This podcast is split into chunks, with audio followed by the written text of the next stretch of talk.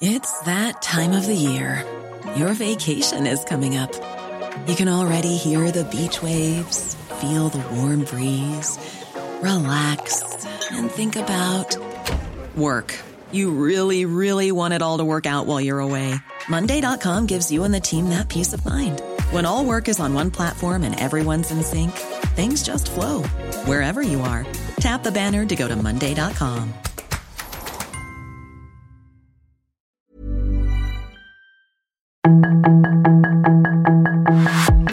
Tarde lo que necesitas saber de forma ligera con un tono accesible.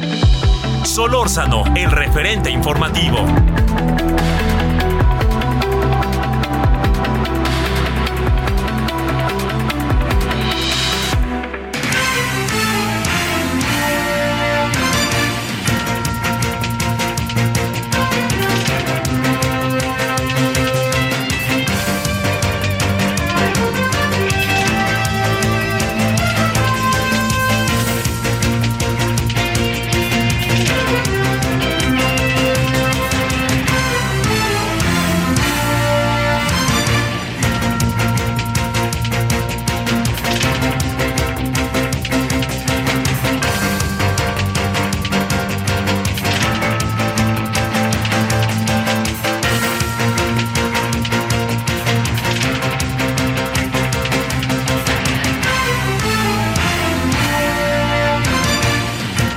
Muy buenas tardes, aquí andamos como todas las tardes, un chubascazo que está cayendo aquí en nuestra honorable Ciudad de México.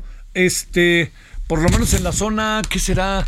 En la zona, sí, centro y este, la zona poniente, ¿no? Que está lloviendo mucho, creo que está lloviendo en toda la ciudad con enorme intensidad. Así que yo espero que, este, si vive en la Ciudad de México, tenga cuidadito y todo eso, porque sé muy bien que en el norte hace un calorón. Que, ¿Qué pasó? ¿Qué pasó? Ahí se está metiendo un audio aquí en el tollback. Este, le- eh, se está eh, en el, allá en el norte, en Monterrey, toda esta zona es una locura.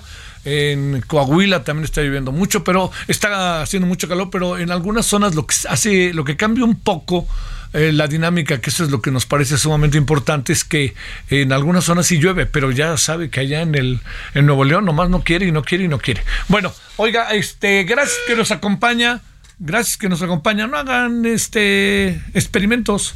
Eh, gracias que nos acompañan este día que es lunes. Iniciamos la semana lunes 8 de agosto del 2022, 98.5 de FM Heraldo Radio y su servidor Javier Solórzano y claro que todas y todos quienes hacen posible la emisión. Gracias. Bueno, oiga, a ver, eh, primero, eh, do- dos asuntos que vamos a tratar eh, en la, ahorita en la tarde y en la noche, que es este decreto del presidente de hacer que la Guardia Nacional forme parte del Ejército y de la Secretaría de la Defensa Nacional. ¿Usted qué piensa? No, más militarizados, no en términos este, de organizacional, más militarizados no podemos estar. ¿eh? La verdad que ahí sí yo no entiendo muy bien este, todo lo que dijo el presidente en campaña, ¿no? ¿Recuerda usted lo que dijo el candidato López Obrador? Oh, rápidamente vamos a regresar este, a los militares al, al, este, a los cuarteles y vamos a tratar de que todo esto cambie y que van a ver y, y, y- bueno, en lugar de- de que haya habido simple... A ver, es que aquí entra, este, perdón. Ya. Bueno, este lo que lo que pasa es que este estamos aquí con un estamos empezando a, tener una nuevos instrumentos técnicos y estamos acabando de, de resolverlos y lo que pasa es que se escucha de repente voces que son externas, entonces por eso hacía la observación, perdóneme. Eh, bueno, pero lo que lo que al final lo que le quiero decir de todo esto es que eh, pues es un tema, ¿no? Es un tema, la Guardia Nacional como parte del ejército, así es. ¿Guardia Nacional o Guardia Militar?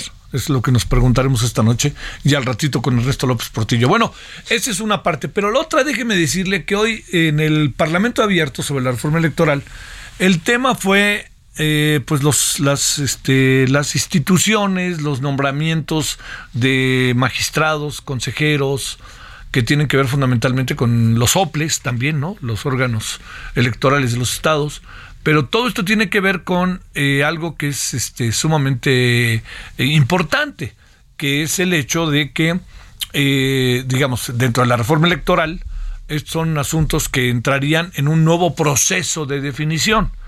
Si le soy sincero, bastante confuso. Y si le soy sincero, por lo que yo alcanzo a apreciar de la propuesta presidencial, profundamente discrecionales. O sea, se la van a deber al presidente, no se la van a, ¿a quién se la van a deber? Este, se la deben de, deber a su trabajo, como bien decía hoy una de, de, las participantes allá en la Cámara de Diputados, ¿no? Como lo, lo, planteaba de manera muy clara Carolina del Ángel, quien es ella, Carolina, es este es, eh, Carolina es eh, consejera del Instituto Electoral de la Ciudad de México. Y estuvieron presentes, déjenme hacer un resumen porque creo que vale la pena por lo que pasó hoy, eh, José Antonio Carrera Barroso, quien es politólogo y doctor, maestro de estudios sociales por la UAM, Carolina, ya le dije era, estuvo también el maestrísimo José Waldenberg, clarísimo respecto a sus, puntos de vista, y Marcia, Marcia Itzel Checa, que es este, ella está socia fundadora de ACEVAL, que es la Academia Nacional de Evaluadores de México y funge como coordinadora general de Observatorio de Designaciones Públicas que promueven muchos organismos autónomos, organizaciones de la sociedad civil. Bueno, todo esto que, le estoy planteando se lo digo porque eh, hoy el, el gran asunto es si, como están las cosas, tendríamos que cambiar la reforma electoral o no. Este es el, asunto. Es lo que este eh, que, es, lo que tendríamos que preguntarnos, ¿no? Eh, si vale la pena o no vale la pena cambiar la reforma electoral, transformar la reforma electoral. Y yo, déjeme decirle, hay algo que es de enorme importancia, que es el hecho de, de, de ver uno si las cosas nos han venido saliendo o no nos han venido saliendo en cuanto a los procesos democráticos. Y aunque a mucha gente, bueno, no mucha gente, pero a algunos no les parezca, han venido saliendo muy bien los procesos democráticos. Mire, fíjese, todas, todos los cambios a la reforma electoral han venido de la oposición. Todos, todos. ¿Por qué? La elección del 88 es un ejemplo, se tuvo que cambiar todo. La del 94 se tuvo que cambiar todo. La del 2000 se han ido, se, se va cambiando en la medida en que se va experimentando, se va aprendiendo. Y entonces quienes ven con más claridad cómo se desarrolla el proceso electoral, pues es ni más ni menos que quienes se ven afectados, que en el porcentaje total, pues es la oposición, ¿no? no me va a decir que hay otros que están encargados de, de eso, este, que, que, el gobierno o que el que gana dice, ay, a mí no me gustó esto, no, pues a mí me gustó y vámonos, o no sale de ahí, es la iniciativa, punto. ¿Por qué? Pues porque ganaron. ¿Sabe que esta es la primera vez que la iniciativa viene de los que ganaron? Viene del gobierno.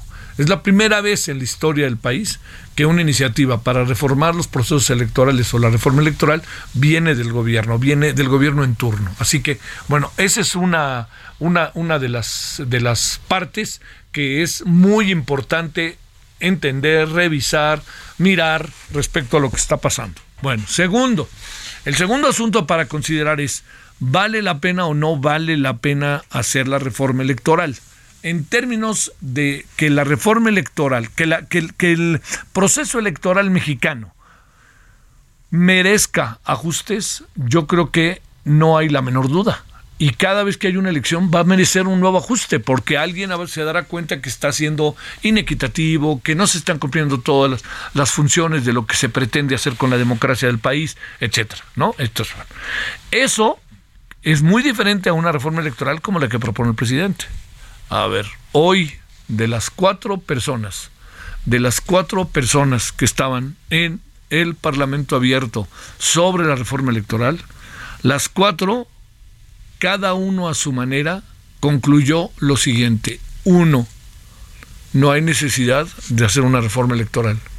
Segundo, no hay necesidad de desaparecer a los órganos de los estados electorales. Ojo con eso, ¿eh? Tercero, no hay necesidad de llevar a cabo un proceso de cambio fundamental en la designación de los consejeros.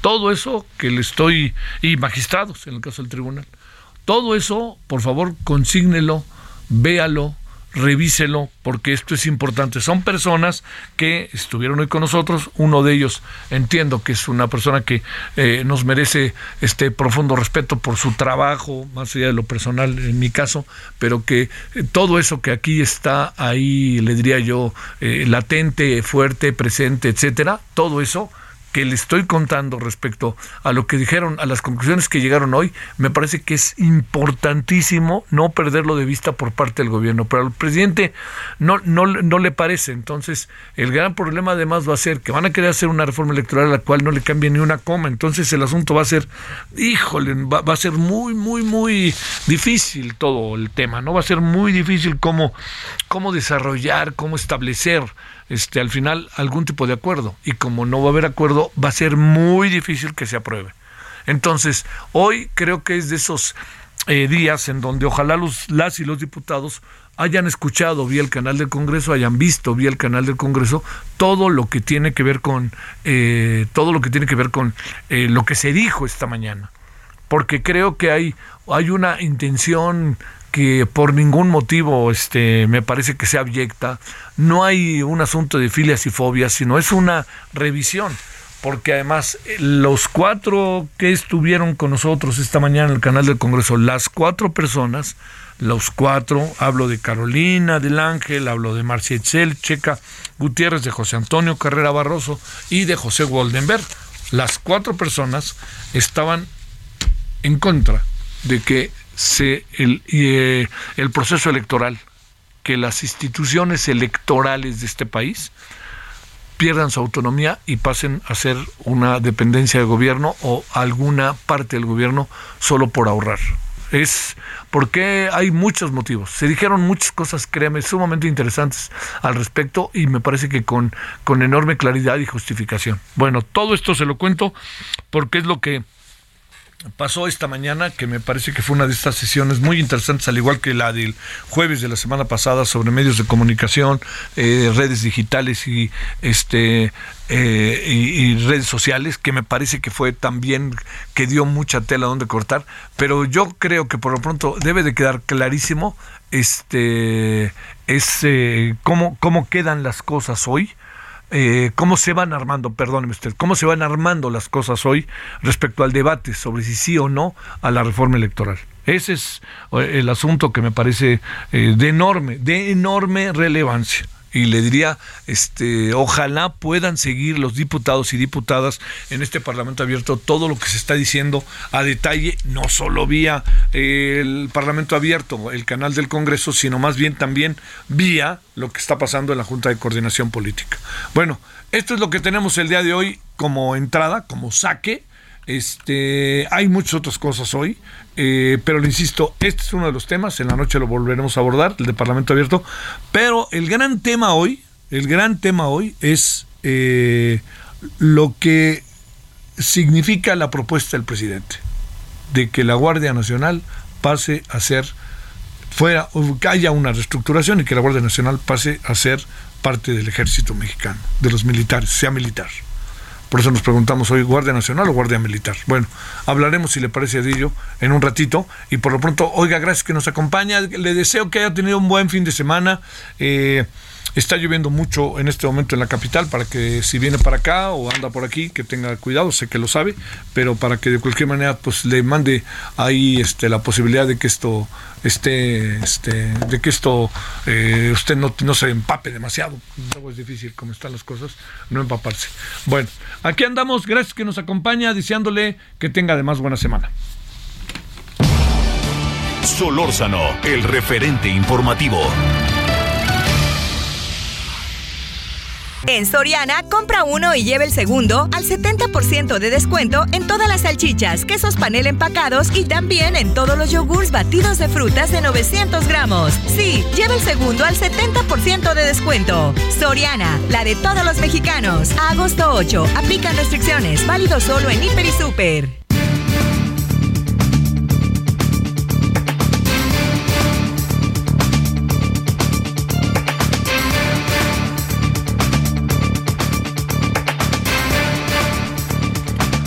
Bueno, aquí andamos. Eh, gracias que nos acompaña.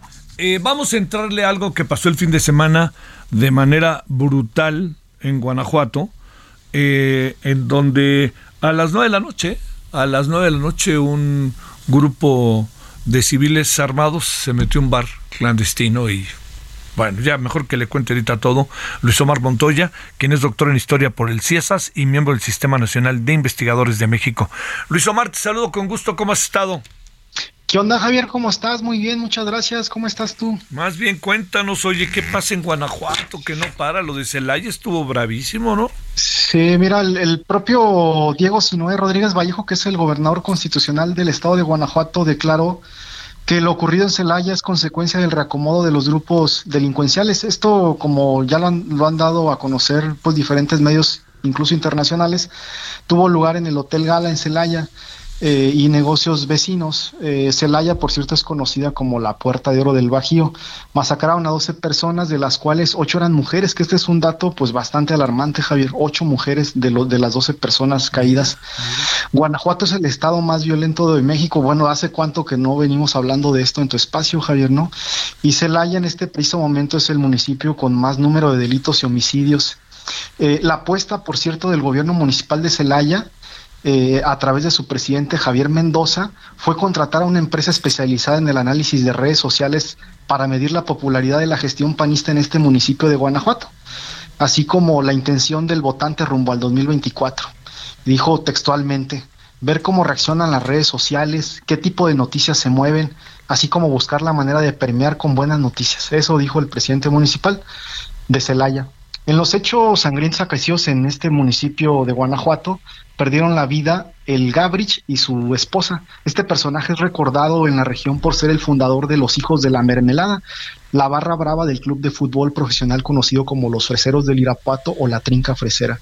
Lo ocurrido tuvo un impacto regional al grado de que la contadora pública por la Universidad de Guanajuato, Lorena Alfaro, edil panista en el municipio de Irapuato, ordenó la publicación de una esquela en la cuenta oficial de Twitter del gobierno de Irapuato. Y esto nos recuerda eh, lo ocurrido a principios de año, Javier, con la banda de los Chuparrecio, que en marzo, para, también precisamente en, Celaya, pues perdieron la vida. Entonces hay diferentes actores, digamos, de, mm, de lo cultural que se mueven dentro de estos circuitos culturales en el Bajío que se han visto lamentablemente pues eh, involucrados víctimas pues de estos hechos violentos. Sofía Güed y Lidia García, la primera es secretaria ejecutiva del Sistema Estatal de Seguridad Pública del Estado de Guanajuato y la segunda secretaria de Gobierno de Guanajuato. Como es natural e entendible, Javier, pues eh, reforzaron las afirmaciones del gobernador, sino en el sentido de que lo ocurrido hace días en Celaya, pues es consecuencia del reacomodo entre los grupos este, pues del narcotráfico en, en esta zona de Guanajuato porque no, no hay que olvidar pues que más allá de que las autoridades federales y municipales en el discurso declaren el fin del, del huachicol, pues en realidad este fenómeno sigue, sigue imperando en esta zona, eh, que además es muy cercana a Salamanca, que es donde se encuentra la, refinería. El periódico oficial, y me parece que aquí está lo sustancioso, Javier, eh, desde mi perspectiva, el periódico oficial del gobierno del estado de Guanajuato publicó eh, los lineamientos para el otorgamiento del Fondo Estatal para el Fortalecimiento de la Seguridad Pública Municipal para el ejercicio fiscal 2022, los criterios y fórmula de distribución, así como el catálogo de bienes y servicios. De forma general, ¿qué dice este documento eh, que da marco, digamos, jurídico, pues, eh, en lo presupuestal y en el ejercicio de recursos para intentar desde esta, desde esta trinchera mejorar la seguridad en Guanajuato?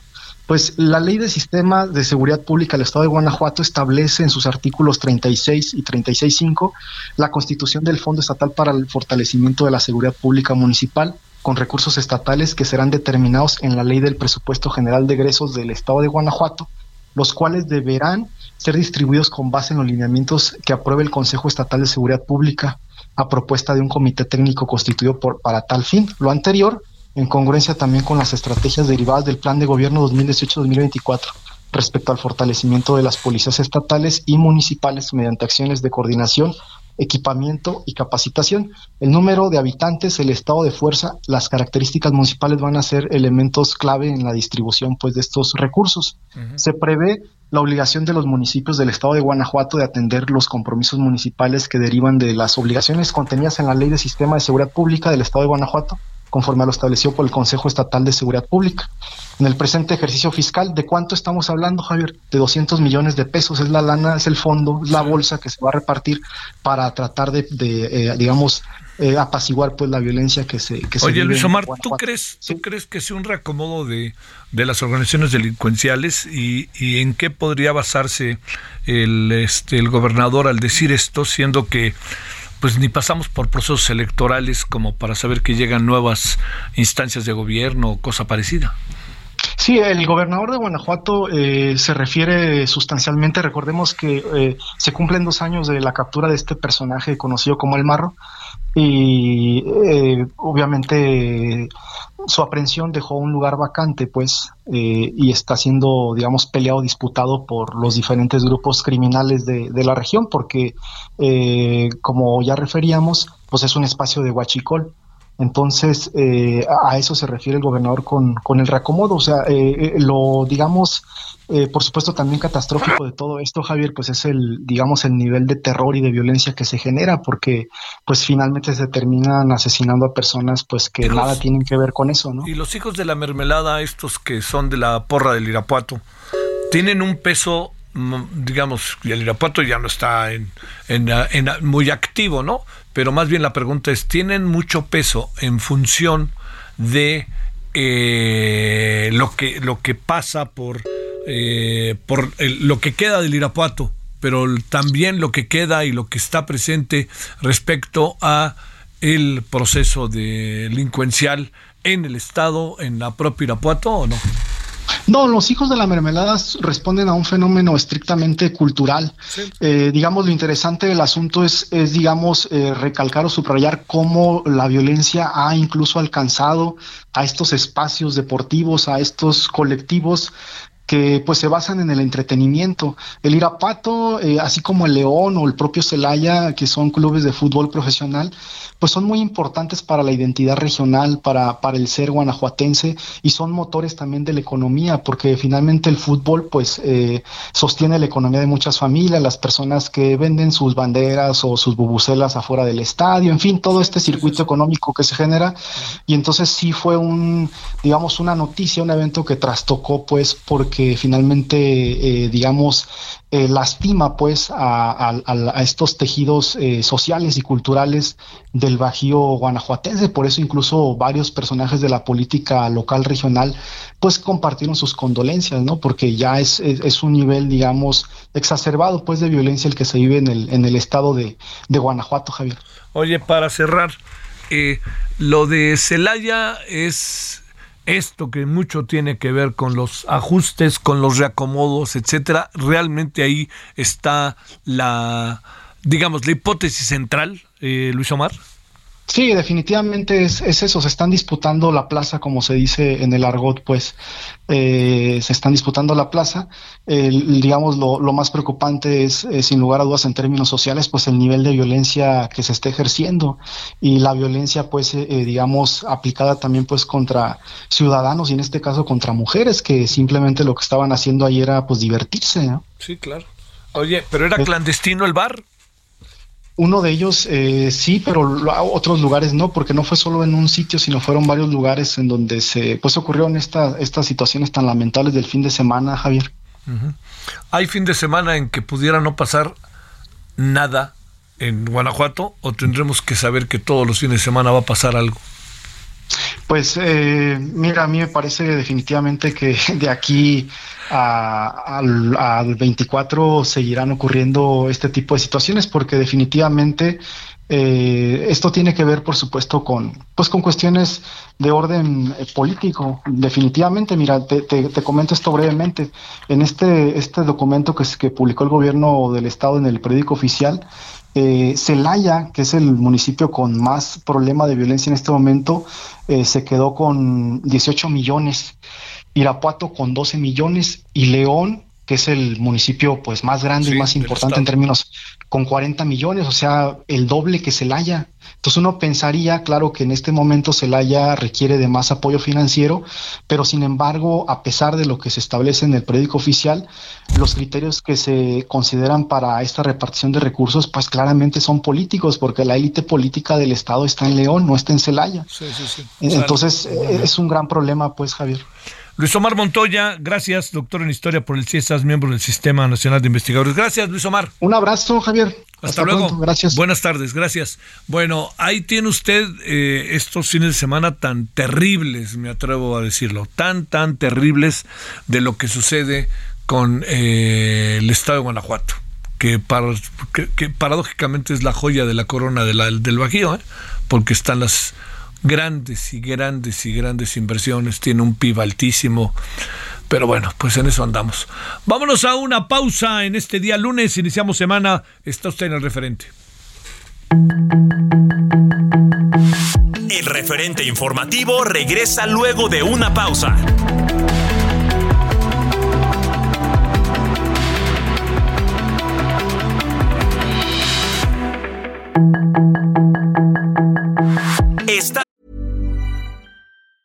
There's never been a faster or easier way to start your weight loss journey than with PlushCare. PlushCare accepts most insurance plans and gives you online access to board-certified physicians who can prescribe FDA-approved weight loss medications like Wigovi and Zepbound for those who qualify. Take charge of your health and speak with a board-certified physician about a weight loss plan that's right for you. Get started today at plushcare.com slash weight loss. That's plushcare.com slash weight loss. plushcare.com slash weight loss. Estamos de regreso con el referente informativo.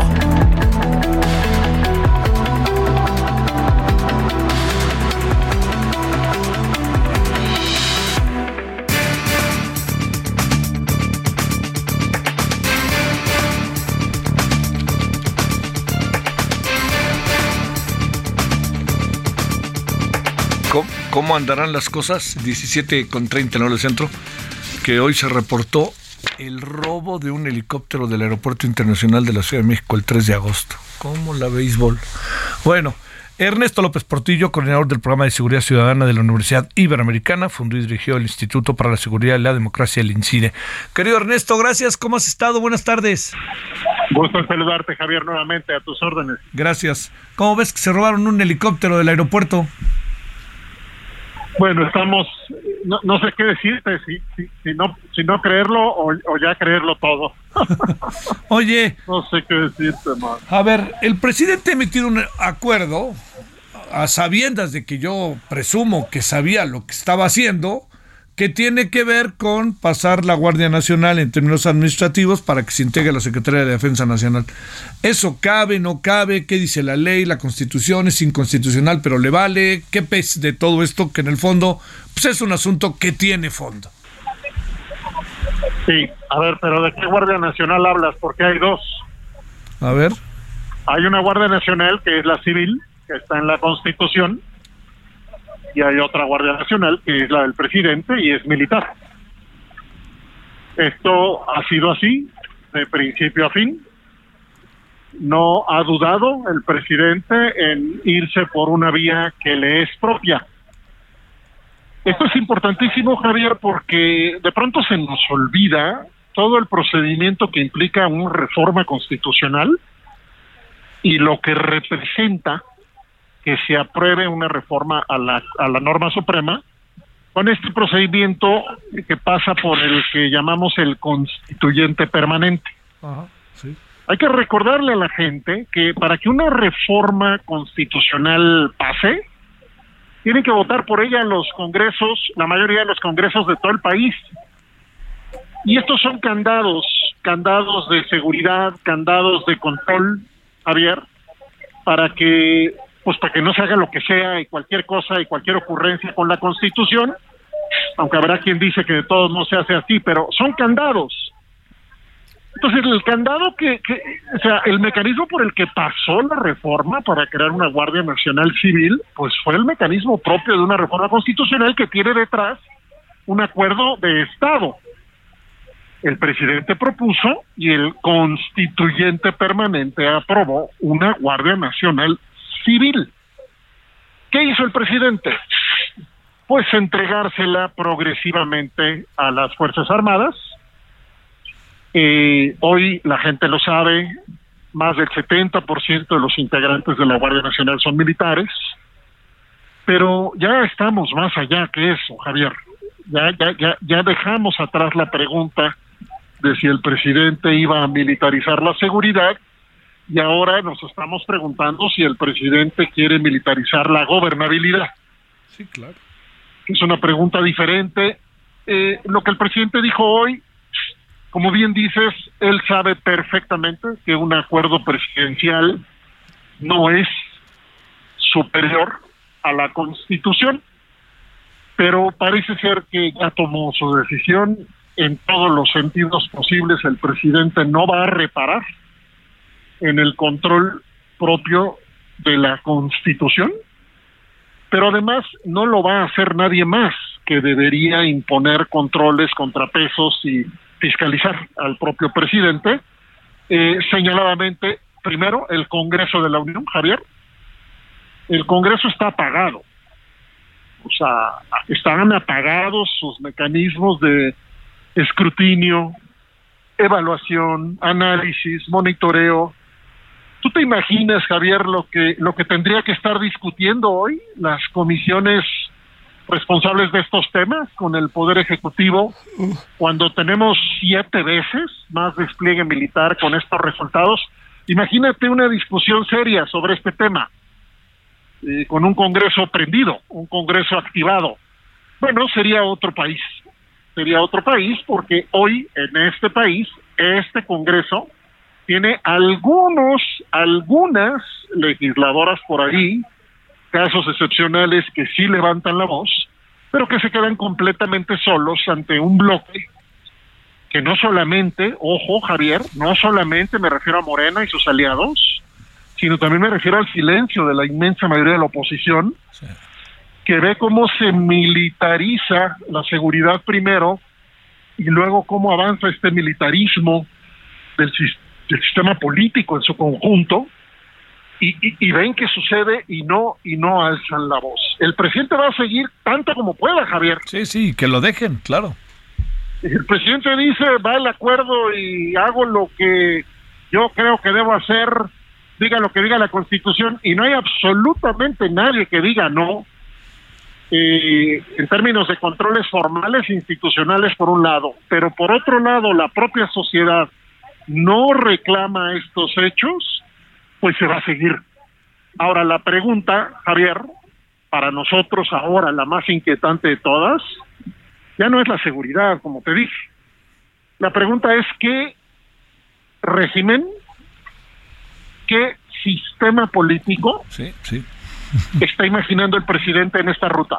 Sí, sí, sí. ¿Hacia en otras palabras, ¿a dónde va, Javier? Sí, ¿hacia dónde? Oye, Ernesto, eh, cuando decías de qué guardia civil, de qué guardia hablamos, de la guardia civil o de la guardia del presidente.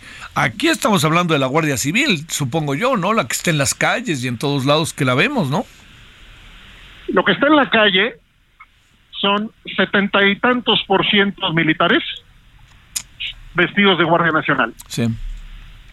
Los que están en la calle, militares. Es un despliegue que multiplicó por siete ya el despliegue que tuvo Calderón. Lo que está en la calle es una cosa y lo que dice la Constitución es otra. Ojo, Javier, hay que agregar que ahora con esto que anunció el presidente esta mañana, está burlando su propio acuerdo.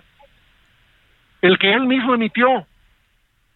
Eh, ¿Cuál acuerdo? el acuerdo que puso un plazo para que la Fuerza Armada regular participara en tareas de seguridad pública. Sí, sí, sí. Bueno, a la basura el acuerdo también, su propio acuerdo, y eh, vía, vía un nuevo acuerdo, dice él, y luego se verá la reforma que la, la, pone en un segundo plano, lo que sería la reforma constitucional, eh, luego se resolverá de eso, dice, por lo pronto con el acuerdo él eh, celebra, ojo que hay que ver sus palabras, ¿eh? él, él está totalmente convencido que el control de Sedena es, es no solamente eh, es el adecuado, sino que ya lo tiene. Y ahora lo que hay que hacer es eh, coronar completamente la, la entrega de la Guardia Nacional a las Fuerzas Armadas. Así que eh, estamos hablando de un proceso de consecuencias impredecibles en términos también ya, ya políticos, Javier. A ver, vamos eh, a la parte final, si te parece, Ernesto. Dos asuntos. Uno, eh, esta decisión, ¿qué intuyes, qué presupones, qué hipótesis tienes del por qué la está tomando el presidente? ¿Qué busca el presidente con esta decisión? Primero. El presidente pidió lealtad ciega. No es una hipótesis. No, Lo dijo. Sí, sí, sí. Es una forma de ver el mundo. Es una forma de gobernar. El presidente aparentemente, subrayo, aparentemente tiene lealtad ciega de la Sedena, de las Fuerzas Armadas, no solo de la Sedena, de la Secretaría de Marina también. Y en ese sentido, la primera hipótesis es que él está asegurando a, capa y espada, tanto como pueda, asegurando eh, el control que le garantice la continuidad de su proyecto. Eh, estoy hablando de Fuerzas Armadas incrustadas, repito, en la gestión de recursos por todo el país, lo que le garantizaría, todo esto es una hipótesis, claro, le garantizaría al presidente eh, que entra entrará ya a su quinto año de gobierno pronto, le garantizaría lealtad para la estabilidad en términos de proteger un proyecto de gobierno. Esa es la primera hipótesis, Javier. Eh, no lo podemos comprobar porque no está siendo declarado así. El presidente no está hablando del futuro respecto a las Fuerzas Armadas. No, no. Está hablando del presente de las Fuerzas Armadas. Sí, sí, Entonces tenemos que especular, pero, pero la ruta es, la ruta es, es, brutal. Eh, acaba de publicar Eje Central un artículo que invito a leer, que entre otras cosas eh, nos enseña que ha crecido siete veces también, siete veces el presupuesto de Serena. Eh, escucha este dato, Javier, es algo que, me desconcierta de, la contundencia del dato. El presupuesto de Fuerzas Armadas de México equivaldría, según esta nota de Eje Central, al 84% del presupuesto del total de las Fuerzas Armadas en América Latina. Eh, el presupuesto de Sedena es 40 veces el presupuesto de, del INE. El presupuesto militar eh, equivale al de más de 20 entidades de la República, según este reportaje que salió hoy y que apenas estamos empezando a revisar, pero que tiene datos absolutamente descomunales de este de esta de esta ruta. Es una ruta de siete veces multiplicado el presupuesto, Javier. A ver, y ahora cerremos. Eh, Ernesto, con, con, con esto me pregunto, ¿el presidente no sabe o, si lo sabe o no sé por dónde pasa, que eh, lo que lo que está proponiendo es inconstitucional y que no hay manera de que se apruebe o él lo hace sin importar las instancias legales que podrían eventualmente impedir el acuerdo que el presidente está firmando. Pues otra vez como hipótesis yo lo que leo es una estrategia de presión. Pero una estrategia de presión que, que que sube costos. ¿Qué quiere decir eso? Que él va a proceder de una manera o de otra. Y va a enfrentar lo que tenga que enfrentar en mi concepto. Eh, eh, va a enfrentar con un estilo de gobierno que es así. El presidente construye una ruta y eh, como cualquier sistema político en cualquier lugar del mundo, si esa ruta no se somete a contrapeso, pues será la que sea, la que, la que designe el, el, jefe de Estado, la jefa de Estado en su caso, se seguirá hasta donde pueda seguirse, repito, porque lo que está en la Constitución, además de esa Guardia Civil, es un diseño de contrapesos, Javier. Sí. Sí, sí, el poder en la Constitución está dividido. Sí, claro, claro, claro. ya se nos olvidó para Creo que a mucha gente ya se le olvidó. El poder en la Constitución está dividido y está dividido precisamente para evitar que, eh, que la concentración del poder le haga daño a, un, a una sociedad y a un sistema político. Si nadie le dice no al presidente, el presidente se va a seguir hasta donde tope. ¿Dónde topa? No lo sé, Javier, no lo sé. Oye, este, ¿qué futuro le ves a esto para cerrar? Bueno, yo, si, si, las cosas van como han ido, si hay, si hay continuidad relativamente similar a lo que hemos visto, saldrá adelante el acuerdo, se harán los, eh, las decisiones administrativas, las que sean necesarias para cumplir ese acuerdo, y en ese sentido el Poder Ejecutivo eh, seguirá moviéndose por su cuenta, independientemente, eh, o más bien más allá de cualquier posible alcance de controles, eh, repito, judiciales, ojo, no solo legislativos, judiciales y también sociales. Es decir, una gestión autónoma del presidente con las Fuerzas Armadas y una creciente gestión autónoma de las propias Fuerzas Armadas. Eso, eso avisoro. Sí. Este, y poco o nada importará el Congreso, ¿verdad? Que no, no sé dónde está el Congreso en este tema, pero no, no sé dónde está el Congreso, pero no está en este tema. Sí. Debería de estar. claramente, no, no está en este tema. Sí, sí, sí, sí. Bueno, eh, Ernesto, te agradezco muchísimo. Oye, fíjate que, si mal no recuerdo, hace como, ¿qué será? Como a principios de año que hablamos, creo que me dijiste o nos dijiste, para decirlo al público y a tu servidor, que podía la Guardia Nacional al final acabar de integrarse plenamente a la Sedena. Sí, Sí. sí pudo ser, ¿verdad? Hacia allá podría ir el asunto irremediablemente si no hay controles que operen desde otro lado. Sí, así, y así fue. Bueno, este, mm, pase o no pase, eh, va a ser un agarrón, ¿no? No estoy seguro. Sí, claro. Eh, Sí, sí, sí. eh, eh, Javier, eh, ¿Entre quién? Sí, No, no, tienes toda la razón, tienes toda la razón. Pero, No, pero no, qué, no, oye, qué riesgo, ¿eh? Corremos un riesgo alto ahí, ¿eh? Ah, no. To- todo el todo el riesgo hay que ver la historia. Hay que decir rápido, Javier, antes, me permites rapidísimo Sí. recordar que el, el presidente que tomó ayer en Colombia Sí, eh, se interesante mirar porque está haciendo exactamente lo contrario. Sí. Exactamente lo contrario. El informe de la Comisión de la Verdad de Colombia reporta nueve millones de víctimas. Nueve millones de víctimas en las décadas de conflicto armado y medio millón de víctimas mortales. Y entre otras cosas, lo que el presidente Gustavo Petro va a hacer es desmilitarizar la seguridad porque no le funcionó a Colombia la militarización de la seguridad. Aquí vamos en el sentido contrario, vamos a ver qué pasa allá y vamos a ver qué pasa acá, Javier. oye, y allá también, si algo quieren, es una reconciliación nacional.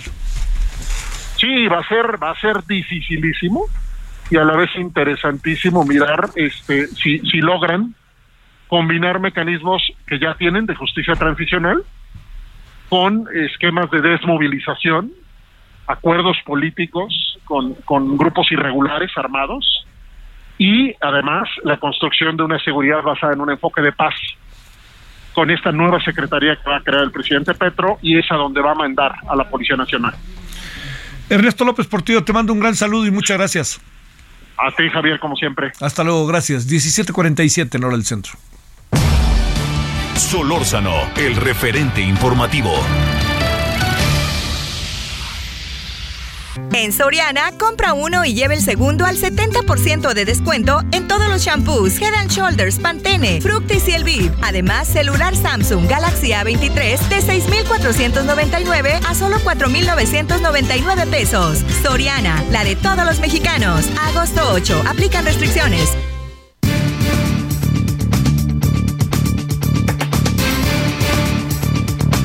Bueno, le queremos agradecer a Alma Maldonado, investigadora en el Centro de Investigación y de Estudios Avanzados del CIMBESTAF, eh, entre otras cosas, activa tuitera. Mi queridísima Alba, ¿cómo has estado? Hola, ¿qué tal Javier? Muy buenas tardes. Muchas gracias por el, el espacio. ¿Qué te pareció la comparecencia de la señora Álvarez Bulla? Pero no solamente eso, sino qué te pareció lo que dijo y lo que se está haciendo. Híjole, eh, bueno, fue una, una reunión largamente esperada porque ella se ha negado a comparecer. De hecho, no fue una comparecencia, fue una reunión, pues a modo, con un formato que le favoreció bastante por el tiempo. Y de las cosas que se dijeron, bueno, hay muchas muy graves. Quizás lo más fuerte fue el tema de la el destino de los recursos que formaban parte de los fideicomisos y que finalmente reconoce que se destinaron a las obras eh, prioritarias del gobierno federal cuando se dijo una y otra vez que no iban a ser recursos que se iban a eliminar de del sector, ¿no? Híjole, híjole. A ver, eso quiere decir que que toda la lana se fue para lo que no era originalmente. No va a decir si también para el caso, si también las multas que a los partidos tienen, que se supone que van para la ciencia, a CONACYT también desaparezca, ¿no? Pues de eso no nos, no nos dijo nada, no, tampoco se le preguntó esa parte específica. La verdad es que el problema es que ella contestaba lo que ella quería entonces dejó muchas cosas eh, abiertas. Se supone que se comprometió a responder puntualmente cada uno de los cuestionamientos eh, por escrito. Vamos a ver si eso sucede. Pero por lo pronto, con el tema del dinero de los fideicomisos, eh, de hecho, tendríamos que recordar que el presidente de la República también dijo que ese dinero no se le iba a quitar a la ciencia que se nos iba a devolver de otra manera, que desaparecían los fideicomisos, pero no el dinero, cosa que no sucedió porque desapareció la figura de fideicomisos que era tan útil y desaparecieron los fondos, Javier. O sea, pero esos fondos al momento de desaparecer eh, lo que tenían o lo que se daba a esos fondos, la idea sería que se fuera para la ciencia, no para el tren Maya, por decir algo. Claro, porque se nos dijo que era un dinero que estaba ahí este ocioso, en fin, se dijo una serie de cosas. Hay que recordar que además los fideicomisos este es eh, eh, es un tema eh, muy técnico, ¿no? Entonces estábamos hablando desde fideicomisos muy chiquititos por que cada centro de investigación tenía ahí no, no, los recursos no eran tantos, más o menos por ahí de unos 840 millones de pesos, que puede sonar mucho, pero para los centros no es tanto y la flexibilidad que permitían todos esos recursos era muy importante pues para recibir eh, donaciones, para recibir eh, colaboraciones eh, internacionales, de organismos, de instituciones de, de fuera del país, para poder disponer de dinero cuando se cerraban los presupuestos. Entonces, esos desaparecieron, pero también los fideicomisos que formaban parte de los fondos mixtos, eh, que eran el dinero de los estados y de la federación para impulsar la ciencia en, a lo largo y ancho de la República, y, y además otros fideicomisos que eran propios del CONACYT. Y todo esto se fue, y todo esto nos dice que pues se fue destinado a, otros recursos, ¿no? Sí, sí, sí, sí. Híjole, oye, eh, ¿y qué pasa al final? Eh? A ver, digamos, ¿qué pasa con la ciencia? ¿Ha sido dramático, patético y todo lo que tú quieras agregar, lo que ha pasado en los últimas, en los últimos años respecto a la investigación científica, al desarrollo, porque bueno, también se habla de que sí se están haciendo cosas y que luego se malgastaba también, en fin, a ver, para cerrar la conversación, Alma, después de lo que dijo la señora Álvarez Bulla de que este hay proyectos prioritarios, queda claro que la ciencia no es un proyecto prioritario, ¿no? No, eh, la verdad es que sí no deja de ser muy impactante que quien se supone que debe defender a tu sector, que es la directora del CONACYT y que debería de estar peleando cada peso, parece que su única encomienda en, en, ese puesto es eh, el ahorro, ¿no? Y regresar dinero en lugar de decir todo esto es una inversión, dejemos de ver a la ciencia como un gasto, tenemos que verla como una inversión, es una apuesta a, futuro. Entonces creo que es desolador ver a una directora manejarse de esa manera, eh, considerar que ese es su trabajo y no el impulso del sector.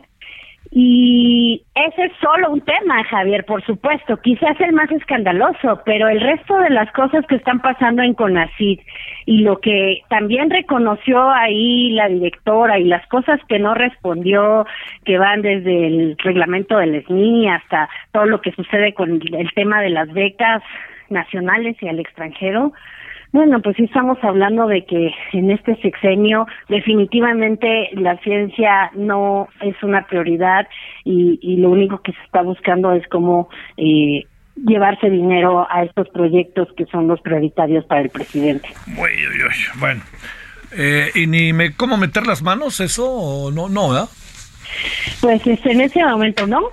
Eh, no no no no está claro qué, qué, más va a pasar no este con eh, queda poco tiempo, ¿no? Realmente del sexenio. Eh, seguimos esperando la convocatoria del SNI. La ley que tendría que estar aprobada ya sigue parada. Eh, no se atrevió a comprometerse la doctora Álvarez Bulla en decir que va a trabajar un proyecto de ley conjuntamente con el Poder Legislativo. Entonces, eh, pues priva la incertidumbre, desafortunadamente. Bueno, este, te mando un saludo, Alma. Muchas gracias. Muchas gracias, Javier, por el espacio. Gracias, Alma Maldonado. Oiga, nos vamos a las 21 horas en hora del centro. Nos vamos con el, eh, el referente televisión. Eh, hay muchas cosas ¿eh? para la noche. Ojalá nos acompañe. Bueno, tenga buena tarde, todavía y tarde. Llueve. Adiós.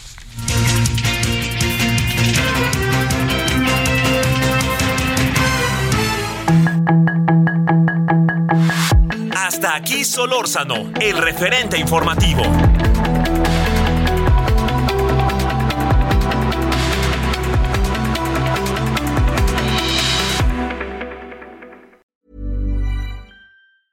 Hi, I'm Daniel, founder of Pretty Litter. Did you know cats tend to hide symptoms of sickness and pain? I learned this the hard way after losing my cat, Gingy. So I created Pretty Litter, a health monitoring litter that helps detect early signs of illness by changing colors, saving you money and potentially your cat's life. Pretty Litter is veterinarian developed, and it's the easiest way to keep tabs on your fur baby's health right at home. Go to prettylitter.com and use code ACAST for 20% off your first order and a free cat toy. Terms and conditions apply. See site for details.